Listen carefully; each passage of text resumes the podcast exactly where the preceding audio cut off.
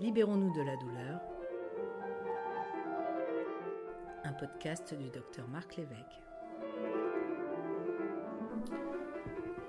La sexualité est un sujet rarement abordé en algologie, hormis peut-être dans les douleurs pelvipérinéales. Pourtant, la douleur chronique peut avoir un impact important sur la vie sexuelle. Certaines positions peuvent être problématiques, sans compter bien entendu que la libido et l'orgasme en sont souvent affectés. Pourtant, le sexe, par la libération d'endorphines qu'il déclenche, est aussi un antalgique et ses effets sur l'anxiété ou le stress ne doivent pas être négligés. Alors, oui, ce soir, chérie, j'ai la migraine. Pour répondre à cette question, nous avons le plaisir de recevoir le docteur Renato Colamarino, chef du service de neurologie d'Antibes et également algologue et sexologue.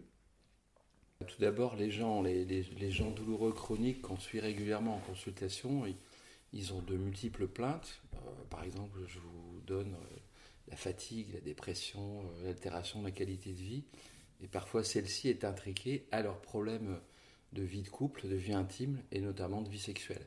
Or, c'est quelque chose qu'on aborde très peu. Et parfois, ce trouble sexuel peut améliorer la qualité de vie ou au contraire la faire plonger au, au bas des abîmes parce que c'est pas pris en charge et que c'est un sujet qui est tabou, qui n'est pas abordé souvent par les médecins. Et les patients n'osent pas trop en parler en se disant que c'est pas à leur algologue de leur parler de, troubles sexuels. Et alors, la douleur, elle a une répercussion sur la, sur la sexualité, euh, directement, mais aussi peut-être indirectement avec les, médicaments. Est-ce qu'il y a des, des, classes de médicaments euh, qui vont avoir une répercussion sur la, sur la libido notamment? Oui, alors par exemple, ce qui est classique, c'est la, morphine, alors qu'on ne sait pas trop, mais la morphine va, impacter euh, la testostérone, donc ça peut impacter en, ricochet euh, le désir, l'activité, l'érection chez, chez l'homme. Chez Puis après, il y a toutes les autres thérapeutiques, les psychotropes qu'on utilise parfois. Alors parfois, c'est à double tranchant. Il y a certains antidépresseurs qui vont pouvoir améliorer la libido. Et... En période de par exemple, c'est vrai? Oui, voilà, donc ça peut avoir un impact négatif et positif. Donc c'est pour ça qu'il faut vraiment avoir la chronologie, c'est-à-dire que si euh, vous améliorez la dépression du patient et qu'indirectement il va mieux au niveau sexuel, bah, au contraire, il faut lui laisser la duloxétine. Par contre, si le patient vous dit que depuis que j'ai la duloxétine, euh, ça marche plus euh, dans mon couple ou j'ai des problèmes d'érection, il faut, faut se poser la question, mais souvent c'est qu'un facteur aggravant. Et souvent, la consultation de sexologie, quand on, l'adresse après un sexologue, il reprend les choses, il dit oui, c'est la goutte d'eau qui a fait déborder le vase, mais le patient avait déjà, euh, parce qu'il a 45, 50 ans, il a toutes des raisons d'avoir des pannes, mais ce patient qui a déjà des douleurs, il n'est pas en confiance en lui, euh, il arrive avec une appréhension de performance. Et du coup, euh, et puis en plus, il a lu que parfois ces thérapeutiques pouvaient avoir un impact négatif. Et du coup, c'est vrai que psychologiquement, ces petites choses, ça perturbe au moment de l'acte sexuel. D'accord. Alors, quel, euh, donner des conseils finalement aux patients, patients douloureux, qu'est-ce qu'on peut leur, euh, leur donner par rapport à l'activité sexuelle? Bah, Après, il faut qu'ils aient l'activité par rapport à leur vie antérieure. C'est souvent il n'y a pas une norme dans la sexualité, c'est comment était le patient avant l'apparition de son syndrome douloureux, mais parfois il, il peut adapter. Il peut adapter bah, déjà en fonction de la douleur, s'il a une lombalgie, euh, la position, s'il a des contractures, des faiblesses musculaires, s'il est très inactif, bah, ça peut avoir perturbé euh, ses performances entre guillemets euh, sexuelles, mais il, peut aussi se dire tiens, je suis fatigué, ben, c'est peut-être pas le soir que je vais faire mon activité sexuelle. Mm. Il, faut essayer des fois de se trouver le bon moment euh, dans, une, dans, une, dans une période un petit peu cool, ou, parce que euh, les troubles sexuels, c'est pas que chez l'homme, il y a la femme aussi.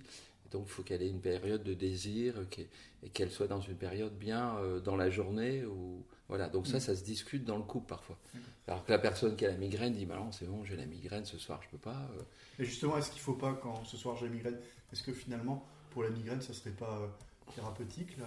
Alors il y a des études, euh, une étude très récente sur un petit millier de patients euh, qui a montré que quand on est, quand on fait un acte sexuel au moment de, de, la, de la migraine, on peut avoir un, on peut avoir une amélioration dans 60% des cas, rien que par le, relargage des endorphines. Et donc l'adage qui disait moi ce soir j'ai pas envie, j'ai la migraine, bah, au contraire, Certains patients, d'ailleurs, nous le relatent, qui disent bah, quand j'ai eu un acte sexuel, au contraire, ça, ça coupe, ça coupe mon, ma migraine et je me sens mieux après, je me sens un peu plus épanoui. Puis après, c'est vrai qu'il y a l'appréhension de la, la, femme migraineuse qui se dit oh là là, ce soir, c'est un week-end, on est en soirée, tout va bien puis je vais peut-être avoir la migraine et du coup ça la stresse. Et puis pareil, donc l'angoisse de stress, de performance de l'homme, il, est, le même chez la femme. Ah la femme, elle, se, elle s'angoisse à l'idée de ne pas pouvoir euh, se dire tiens, euh, ce soir j'aurais bien eu envie, mais je ne vais pas pouvoir faire. Donc au contraire de ces études récentes, après je pense qu'il faut aller plus loin parce que c'est des études où on, on rapporte les choses, mais scientifiquement parlant, on peut essayer de, de recouper un petit peu les, les, centres de la douleur et les voies de la douleur et aussi du, du, plaisir. et du sexe, parce que euh, tant on a, on a, beaucoup progressé dans, le, dans, la connaissance des voies de la douleur, euh, ces dernières années, on a aussi beaucoup progressé sur les neuromédiateurs, euh, les voies de connexion dans, dans l'activité sexuelle et le plaisir en général.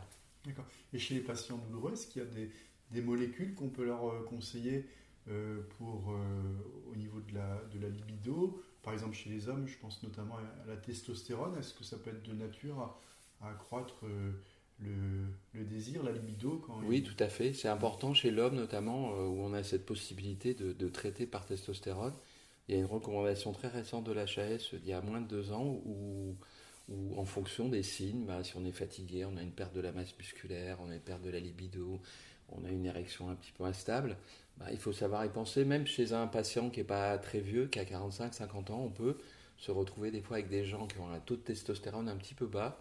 Et, le fait de, les, de, les, de, leur donner un traitement substitutif, ça peut améliorer euh, bah, leur qualité de vie en général, mais aussi au niveau des, des problèmes d'érectile et, sexuels. D'accord. Et il existe l'équivalent chez la femme au niveau hormonal pour un peu booster la, libido chez une patiente avec des douleurs chroniques? Non, pas vraiment. Par contre, je pense que les antidépresseurs, là, autant on peut dire il y a un petit impact direct sur la voie de l'érection. Chez la femme, ça peut au contraire avoir un petit effet bénéfique. Puis après, il y a le sommeil aussi. C'est-à-dire que le sommeil peut impacter, on le sait, dans la douleur, hein, ça peut modifier le seuil de la douleur, mais le sommeil peut aussi altérer, euh, altérer la libido. Par exemple, on regarde les syndromes d'apnée du sommeil. on connaît très bien les pertes de libido chez l'homme, mais chez la femme aussi. Et on voit que, par exemple, quand on les prend en charge, ben, ils ont une amélioration de, de, leur qualité de vie et des troubles sexuels. Donc c'est pour ça que quand on est dans la douleur, euh, tous ces signes, dépression, de fatigue, euh, troubles du sommeil, troubles sexuels, c'est très euh, intriqué. D'accord.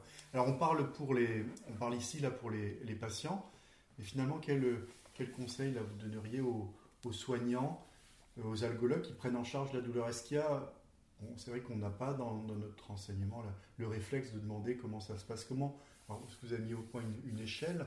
Comment ça, se passe en consultation de douleur? Comment, comment la question de la sexualité est, abordée? Bah, Soit le patient l'aborde spontanément, mais c'est rare. Soit il dit que dans certaines positions, par exemple, il vient d'avoir un infarctus du myocarde, mm. il pose la question, euh, ou une lombalgie aiguë, est-ce que je peux reprendre ma non-activité Je viens de me faire opérer du rachis. Sinon, on a effectivement euh, traduit récemment un questionnaire, ça s'appelle QPS, questionnaire de plainte sexuelle homme ou femme. C'est un questionnaire avec 10 items, où c'est des items très larges. Vous les avez là en tête, les, items, oui. par exemple Donc les items, c'est le désir, euh, l'excitation, euh, le plateau, est-ce qu'il y a un orgasme, est-ce que votre vie sexuelle en général vous est satisfaisante, est-ce que vous avez un autre problème? Par exemple, chez l'homme, on rajoute la douleur, euh, la taille du pénis, parce que parfois ça peut être... Voilà. Et puis à la fin, la dernière question, c'est est-ce que vous, êtes prêt à, éventuellement aller un peu plus loin dans la, dans la discussion euh, avec un sexologue ou avec votre urologue ou gynécologue avec qui vous n'avez pas osé poser la question, mais du coup, là, on sait que ça a un impact sur la prise en charge de votre maladie euh, douloureuse chronique. Donc cette échelle, elle est très simple c'est une petite échelle qu'on peut faire en auto-questionnaire, que le patient peut remplir avant la consultation. Et je pense que dans les centres antidouleurs, euh, déjà eux, certains euh, peuvent déjà distiller ce questionnaire assez facilement et repérer les troubles sexuels qui peuvent être très, très intéressants. Bah, on a parlé de la migraine, mais il y a aussi la fibromyalgie. Où La fibromyalgie, on a des gens qui ont, qui ont plein de facteurs de, de risque, entre guillemets, d'avoir hein, des troubles de nature sexuelle, parce qu'ils sont fatigués, ils ont des douleurs chroniques, ils dorment pas bien, ils sont pas bien dans leur peau, souvent ils ont des perturbations sociales et professionnelles. Et, et des fois, le nœud de l'affaire, il, est au niveau de la sexualité, et parfois la sexualité peut améliorer les choses. Et je rebondis, souvent on parle, c'est très à la mode de dire l'activité physique c'est important. Mais dans l'activité physique, il y a aussi l'activité sexuelle, et elle, elle peut avoir un double effet qui se coule, c'est-à-dire que vous avez un effet direct sur l'activité physique, c'est-à-dire vous vous bougez, vous, vous essayez de, de, sortir de votre routine euh, de plainte de douleurs chroniques, puis en plus vous avez euh, le plaisir ben, d'être euh, dans l'intimité avec votre partenaire. Donc il y a, je pense que l'activité sexuelle, il n'y a pas beaucoup d'études qui ont été faites, peut probablement améliorer aussi la, douleur au sens large. D'accord. Et est-ce qu'il y a une place dans la douleur chronique pour la masturbation, pour finalement essayer de soulager ces, douleurs? On peut se dire, bah, pendant qu'on est orienté vers son plaisir sexuel, on pense moins à la douleur. Est-ce qu'il y a eu des papiers, des études là-dessus sur masturbation et, et douleurs chroniques Non, il n'y a pas eu de papier, mais par contre, c'est vrai que quand on interroge un, homme sur le fait qu'il ait, des problèmes d'érectile, ben on lui demande est-ce qu'il a des érections nocturnes spontanées, est-ce qu'il est qu'il se masturbe? Et des fois, il y a des gens qui se plaignent de bah, j'arrive pas à éjaculer parce que, bah, parce que quand je fais un effort un petit peu trop intense, ma douleur me réveille ou j'ai peur d'avoir la douleur. Du coup, on n'est pas. Il faut, être dans le lâcher prise quand on dans un acte sexuel. Or là, dans ces cas-là, le patient, il est un petit peu, il est un petit peu sur la garde. Et, et vous savez bien que la fonction sexuelle, c'est très sensible aux petits détails, aux petites interférences. D'accord.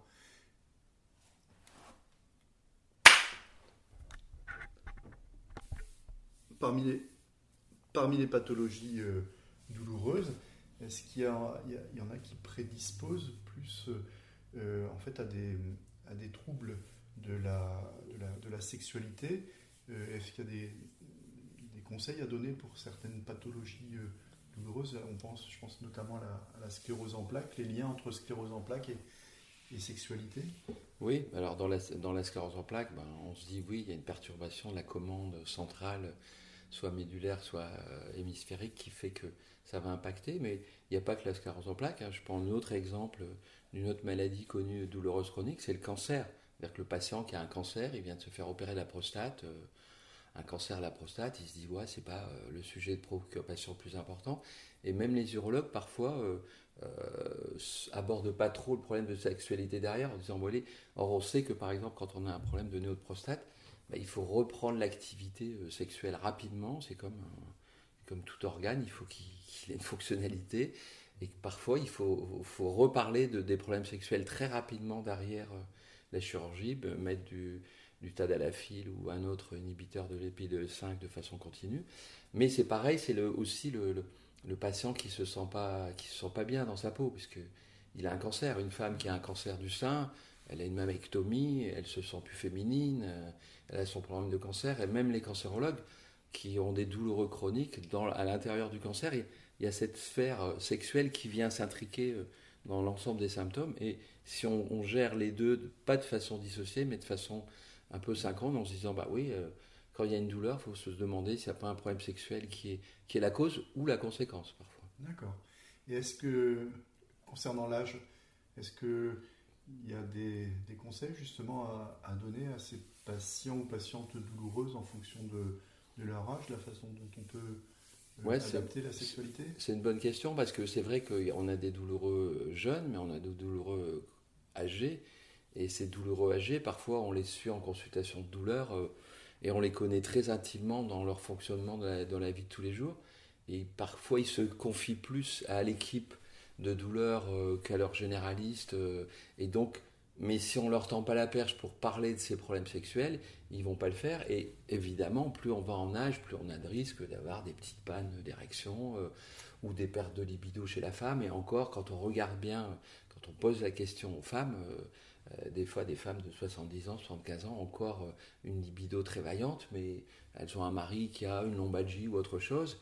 Et du coup, ça peut interférer dans la vie intime et du coup euh, le conjoint il va avoir son rôle d'aidant dans, dans, la douleur chronique mais il va plus avoir cette vie intime intriquée avec son, son conjoint et vous voyez tout ça c'est hyper intriqué. D'accord. Donc le, message, hein, on peut retenir là dans, le, dans les consultations de douleur, ça, on va pas forcément, le patient va pas forcément en parler spontanément. C'est l'algologue qui doit avoir le réflexe. Au même titre que, au même titre qu'il y a quelques années, bah, maintenant les, les, algologues qui sont plus sensibles, le sommeil, parce qu'on sait qu'il y a une intrication sommeil-douleur, la cognition, parce que quand on a un problème cognitif, bah, on ne va pas aborder le patient de la même façon, puis on n'aura pas les mêmes objectifs dans la thérapeutique. Et donc je pense que l'algologue, comme le sépologue ou le cancérologue, il peut élargir son artillerie de, prise en charge large du patient, parce qu'in fine, c'est la qualité de vie du patient, en n'oubliant pas ces troubles sexuels et se développent de plus en plus des, soignants qui, font des diplômes de sexualité, des, spécialistes, euh, il y a des neurologues, euh, des... Ah, vous êtes euh, neurologue et... Et sexologue, tout à fait. Donc c'est la, la, votre expérience dans l'art alimente en, fait... Oui, tout à fait, parce qu'on se rend compte que dans la maladie de Parkinson, on a des plaintes sexuelles. Alors on est des gens plus âgés, mais du coup ils mettent ça sur l'âge, alors que des fois on leur dit tout simplement non, c'est pas le médicament de votre Parkinson, ni la douleur de votre Parkinson, parce que eux aussi ils ont des douleurs chroniques, les mmh. Parkinsoniens. Vous voyez, tout ça c'est intriqué. Et donc c'est le côté euh, euh, sclérose en plaques, Parkinson et, toutes les pathologies neurologiques chroniques. Vous venez de faire un AVC, euh, vous n'osez pas trop parler de vos problèmes sexuels à votre neurologue ou votre cardiologue. Or, il y a forcément derrière un impact parce qu'il y a le handicap, il y a parfois la douleur, euh, et puis il y a le problème cardiovasculaire qui fait que est-ce que j'ai le droit de reprendre mon activité sexuelle ou le conjoint qui dit oh mon pauvre, tu as eu un AVC, euh, je vais pas l'embêter avec ça en plus. Alors que des fois quand on voit un couple, ben, on leur pose, on leur donne le questionnaire et puis là on voit tout un tas de questions et du coup l'adhérence à la prise en charge globale du patient, elle est, elle est encore meilleure parce que le patient il se dit bah tiens on m'écoute, y compris sur ce versant sexuel, qui peut avoir un impact, comme on disait, dans les... la douleur chronique, très souvent les patients ont, des médicaments, hein, on pense aux antiépileptiques, aux morphiniques, aux antidépresseurs, et puis également dans la migraine, les, bêta-bloquants. Alors dans ces classes de, médicaments, qu'est-ce qu'on doit retenir au niveau de ces, médications et de la sexualité? Qu'est-ce qu'on doit savoir, nous autres soignants et, et patients sur euh, médicaments et sexualité bah, Par exemple, pour l'exemple des bêta-bloquants, il est dit depuis de longues dates que ça peut parfois entraîner des troubles dysérectiles, mais quand on regarde bien l'ensemble de la classe des antihypertenseurs, on a la même chose et ça ne sort pas de façon très significative. Après, il faut vraiment voir s'il y a un rapport euh, chronologique dans le temps ou si le patient il a lu forcément la notice, donc forcément il va être impacté par ça. Mais quand on regarde bien, les bêta-bloquants, ne donnent pas plus de, troubles dysérectiles qu'un Zartan ou, qu'un Azilix. Donc, et, toutes ces thérapeutiques vont impacter euh, euh, plus ou moins euh, la prise en charge. Par exemple, chez le diabétique aussi. les diabétiques, on sait bien qu'ils ont des douleurs neuropathiques, mais ils ont souvent dans leur neuropathie des troubles dysérectiles et parfois, donc, ces thérapeutiques vont, vont s'intriquer. la plupart du temps, on a tendance à dire que c'est négatif je pense qu'il faut tester euh, par, chaque, patient, patient par patient et médication par médication et ne pas forcément dire euh, bah oui on va virer ça et donc ça va vous améliorer votre trouble directif. Euh, je reprends l'histoire du bêta bloquant. Si un patient sous bêta bloquant dit j'ai un trouble dysérectile, il bah, faut déjà avant de dire je vais vous virer le, le bêta bloquant dire bah oui mais c'est quoi votre trouble dysérectile allez, c'est là où la consultation du sexologue peut être intéressant dans la collaboration c'est de dire bah oui mais oui mais vous, vous avez aussi un problème coronarien, vous avez d'autres raisons d'avoir des problèmes directiles où vous avez peut-être des pertes du désir, où vous avez un, déficit en testostérone, et donc il ne faut pas aller trop vite en besogne en disant c'est le médicament qui a impacté. C'est sûr que parfois ça peut avoir, les classes que, que, vous venez de citer, ils peuvent avoir un impact sur, sur, les, sur la fonction sexuelle. Alors, les troubles dysérectiles, par exemple, on, va, on pense érection, on pense à l'homme, mais euh, est-ce que les troubles dysérectiles, ça peut aussi se manifester chez, la femme au niveau de son, de son plaisir? Bah alors la femme, alors ce qu'il faut, ce qui est important de retenir chez la femme, c'est qu'il reprend souvent des trucs basiques avec les, les, patients, de leur dire, bah, chez la femme, euh, il y a la phase de désir et la phase d'excitation, et que parfois la phase de désir n'est pas là, parce que souvent la femme a plutôt un désir neutre, alors que l'homme, il a déjà un désir positif, c'est-à-dire lui montre une image euh, qui va le faire fantasmer, la personne va pouvoir vite partir euh, sur l'excitation. Alors que la femme, elle est déjà sur un désir neutre, et que parfois, bah, elle n'a pas envie comme ça, mais c'est ce qu'on appelle la boucle, il y a une boucle entre l'excitation et le désir. Et des fois, le fait de caresser, de faire des préliminaires, de masser la personne, alors en plus chez un douloureux chronique, ça peut avoir, permettre de détendre la personne. Et c'est l'excitation qui va venir nourrir le désir. Et, et puis dans la boucle, il y aura désir, excitation. Alors que si l'homme n'a pas perçu que la femme, il n'y a pas forcément du désir comme ça, spontané, eh ben, euh, ça va pas marcher parce que lui, il, va pas.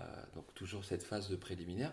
Mais chez la femme, c'est hyper important de savoir que le désir peut être amené par l'excitation. Donc, euh, tout un petit jeu de séduction de, euh, qu'il faut savoir mettre en place. D'accord. Donc, les, troubles érectiles, ils se manifestent chez l'homme, pas, pas, chez la femme finalement. Il n'y aura, pas de, tellement de répercussions je pense au bêta-bloquant hein, notamment. Oui. Sur la, sur oui, il n'y aura, pas de, il aura pas de, de répercussions euh, sur la Alors les, autres classes thérapeutiques, notamment la, la morphine, oui. euh, elle est, effet sur la libido la, morphine La plupart du temps, comme je vous ai dit tout à l'heure, elle a un effet euh, plutôt négatif et elle a plutôt un effet négatif aussi également par rapport aux désordres hormonaux et notamment il y a eu des sujets sur la testostérone.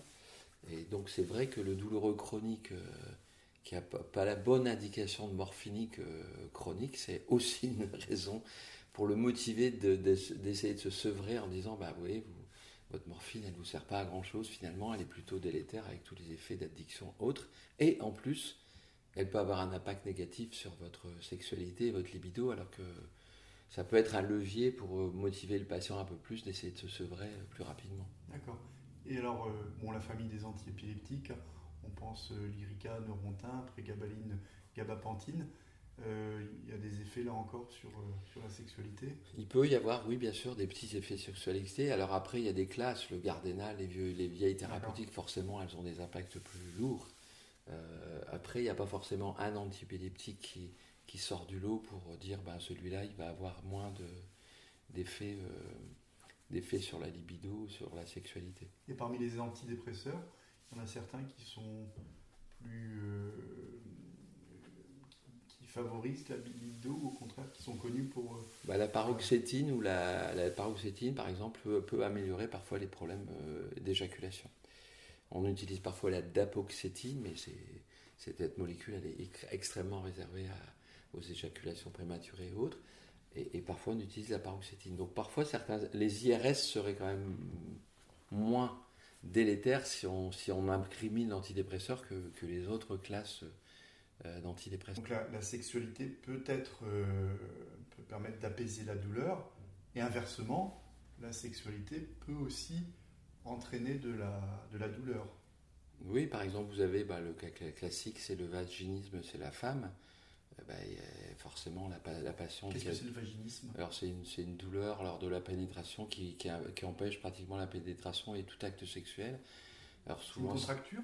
Ouais, c'est une sorte de contracture qui empêche l'introduction du sexe euh, de l'homme dans et qui fait qu'on a une douleur. Alors souvent, c'est des vaginismes primaires et c'est souvent au moment d'une infertilité que les. C'est-à-dire primaire, ça signifie quoi? Primaire, ça veut dire que c'est on l'a de, on, l'a depuis toujours, c'est-à-dire que c'est rarement des vaginismes secondaires. J'ai vu un vaginisme secondaire il n'y a pas très longtemps chez une dame qui avait eu un, néo du rectum irradié et effectivement elle avait eu euh, une rectite radique, mais il y avait aussi au niveau du vagin euh, des, des, conséquences et elle avait un vaginisme. Mais cette femme n'en parlait absolument pas. Il se trouve que je l'ai vue pour une autre raison en consultation et qu'on est venu aborder son problème de sexualité et qu'elle m'a parlé de ça. J'ai dit mais non, il y a des thérapeutiques il y a des prises en charge. Alors il y a des thérapeutiques où on peut mettre euh, des sortes de petits tubes dans le truc, mais il y a surtout reconditionner la femme à, cette douleur. Euh, il y a des TCC. Alors ça, par contre, la prise en charge est extrêmement sophistiquée. Il faut, c'est vraiment le sexologue, c'est rarement le gynécologue qui gère le truc tout seul dans son coin. Et ces douleurs-là, bah, elles peuvent empêcher, euh, elles peuvent empêcher l'acte sexuel. Et puis, bah, à qui en parlent les, les, patientes? À pas grand monde, parce que parce que le gynécologue, il n'a pas forcément euh, l'appétence à, gérer ce trouble. Et, voilà. Et puis après, il y a toutes les douleurs pelviennes, donc on, on, connaît euh, le syndrome pudadal, etc., où, eh, c'est pareil. Et du coup, le, patient ou la patiente ben, se restreigne à avoir une activité sexuelle parce que il y a cette névralgie pudendale et, ou cette névralgie, euh, ces douleurs pelviennes, et, et, du coup, ça peut foutre un couple en l'air parce qu'on n'a pas été jusqu'au bout, mais parfois il y a des divorces, des, des, clashs dans les syndromes douloureux chroniques et inversement, bah, parce que le, le, le, trouble sexuel, au lieu de fédérer le couple, ben, le fait qu'il se disloque. Hmm. Et donc il y a aussi cet impact. Donc le vaginisme, par exemple, c'est pas, pas nécessairement un rejet du, du partenaire. Non, absolument pas. C'est, ça n'a rien à voir avec le partenaire. Et souvent, le partenaire, il est, il est docile. Bah, si le partenaire est resté, c'est qu'il est docile, il essaye de, d'avoir une activité sexuelle, parce que toute activité sexuelle, on l'a pas dit, ça ne se résume pas forcément à la pénétration. On peut avoir une vie sexuelle totalement épanouie euh, en n'ayant pas de pénétration, en ayant... Vous voyez, c'est, et c'est pareil, quand on dit euh, vous avez une bonne activité sexuelle, c'est pas forcément l'érection. Et souvent, le mari du, de, la, de la patiente qui a un vaginisme, euh, voilà, il force pas les choses, etc. Mais c'est comme je vous disais, c'est au moment d'avoir un gosse, là on se dit, bah là il va falloir faire quelque chose. Et c'est souvent à ce moment-là que les patientes consultent. Or c'est dommage, si on arrivait à leur tendre la perche, dans le généraliste, certains spécialistes, arrivaient à délier les langues pour, pour parler de, ces douleurs euh, euh, pelviennes ou vaginisme et autres douleurs, euh, ça pourrait être intéressant pour certaines de ces patientes qui se cloîtrent dans leur, dans leurs troubles sexuels et dans leur vie intime. Juste avant, j'ai un confrère là qui me, on a abordé ce sujet, qui lui me parlait de douleur à l'éjaculation. Alors, est-ce que c'est quelque chose de, fréquent, ces douleurs à, l'éjaculation? Euh, Est-ce que ça se traite? Oui, ça, euh, c'est pas très très fréquent. Oui, ça peut se traiter par des antalgiques, mais après, c'est, pas, c'est pareil, il faut souvent revoir euh, le, le problème de façon plus large. C'est ce qu'on dit en sexualité. Faut, faut, faut pas s'attarder sur le, la douleur à l'éjaculation, c'est déjà voir si l'éjaculation elle est retardé, prématuré, s'il y, a une âge éjaculation, une, une, éjaculation rétrograde, s'il y a des problèmes de prostate. C'est quoi l'éjaculation rétrograde? Bah, C'est le patient qui ne va pas éjaculer et puis il va éjaculer dans sa vessie et ah coup, euh, du coup son épouse lui dit bah, Tiens, t'as plus envie de moi, je te plais plus. Euh. il va avoir la sensation, le plaisir de l'éjaculation? Ou euh, il va y avoir il n'y aura, pas d'émission de, sperme, mais pour autant, est-ce qu'il aura le, plaisir dans une éjaculation Souvent, il n'a pas, le, plaisir. Et d'ailleurs, il vient consulter pour ça en disant euh, Moi, j'éprouve plus le plaisir, parce qu'avant, euh, mon plaisir, c'est le synonyme, c'est éjaculation égale orgasme. Alors qu'il faut savoir qu'on peut très bien ne pas avoir euh, d'éjaculation et, avoir un orgasme. Même beaucoup d'hommes pensent que les deux sont intimement liés. Alors, c'est vrai que c'est souvent, mais on peut avoir un orgasme sans éjaculation. C'est-à-dire qu'il y a des gens qui arrivent à maintenir euh, l'érection pendant longtemps et sans éjaculation.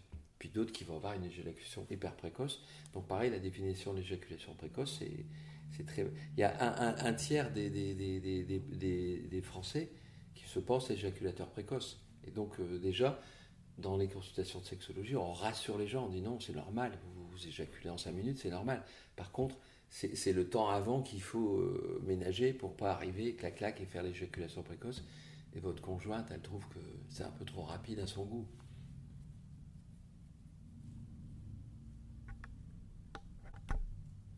On avait fait des études dans la CEP et le cancer sur les douleurs.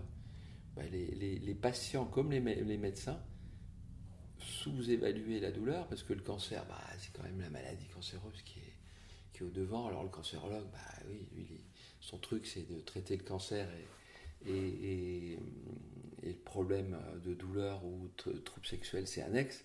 Et pareil pour le patient, le patient qui a un cancer, ah, c'est quand même la douleur, c'est quand même le, fait de guérir. Et bien dans la sclérose en plaques, c'est exactement pareil. C'est-à-dire le, le patient, il voit surtout le handicap moteur, etc. Puis trouble sexuel, il dit bon bah de toute façon je fais avec, j'ai pas trop le choix. Puis il pense que c'est lié à la sclérose en plaques et qu'il n'y a rien à faire. Quoi. C'est une fatalité. Oui, Souvent La, sexualité, enfin les troubles de sexualité dans ces pathologies douloureuses, c'est vécu comme une fatalité. Et pourtant, ce que vous me dites, en fait, il y a des, on a des outils, on a des moyens pour, euh, pour pouvoir les traiter. Donc on ne doit pas voir ça comme une, comme fatalité. Et puis il y a de plus en plus de traitements. Alors là, je vous dis ce qu'il y a aujourd'hui en 2023, mais il y a plein de, de, nouveautés thérapeutiques, de prises en charge spécifiques. Euh, qui, qui, qui, sont de plus en plus sophistiquées en matière de sexologie. Quoi. Ça ne ça se résume pas à la petite pilule bleue euh, qu'on a connue il y a plus d'une vingtaine d'années. Et vous pensez à quoi, par exemple au niveau médicamenteux, on a autre chose Alors, il y, a les, il y, a les, médicaments, comme je vous ai dit, la dapoxétine, euh, certaines thérapeutiques. Euh, L'apoxétine, c'est pourquoi Dapoxétine. Pour, l'antidépresseur Oui. Euh, c'est pour les, les problèmes d'éjaculation, mais il y a aussi les, tout ce qui est de la libido, la testostérone. C'est-à-dire la testostérone, il y a encore très peu de temps, on en parlait peu, parce qu'on se disait oui, la testostérone est pro-carcinogène, c'est dangereux. Et donc si on encadre le traitement de testostérone en, en regardant bien euh, les PSA, en faisant une surveillance biologique, il n'y a pas de surrisque. Et la a sorti euh, officiellement cette thérapeutique, alors qu'il y a encore quelques années, c'était sujet de polémique. Et du coup, on a, même nous, médecins, on avait, c'était un peu plus touchy de prescrire ça parce que on n'avait pas de réponse très claire dans la littérature et au niveau scientifique, alors que maintenant c'est clair, on peut traiter euh, un patient qui a une perte de, libido ou de, de l'érection ou tout autre problème sexuel lié à la testostérone, on peut le traiter sans trop de soucis avec, euh, avec des guidelines bien carrés, qui n'étaient pas le cas il y a encore 5-6 ans. Et ça, c'est des médicaments qui sont euh, par, par, la bouche, qui sont en injection? Oui, il y, a plusieurs, il y a plusieurs types. Il y a des injections, il y a des, il y a des injections qu'on fait tous les 3 mois, des injections qu'on fait, tous les mois, il y a des traitements péros. La panoplie, c'est également élargi. Donc la recherche, entre guillemets, dans... Et c'est remboursé tout ça? Et il y a, alors il y a certains traitements qui sont remboursés, d'autres qui ne sont pas remboursés. Donc ça, ça complexifie un petit peu l'affaire, mais justement, il y, a, plus de 5 euh, ou 6 traitements dans, par testostérone. Et en fonction de si on a une pathologie, affection longue durée, douleur chronique ou autre, on peut être plus ou moins pris en charge.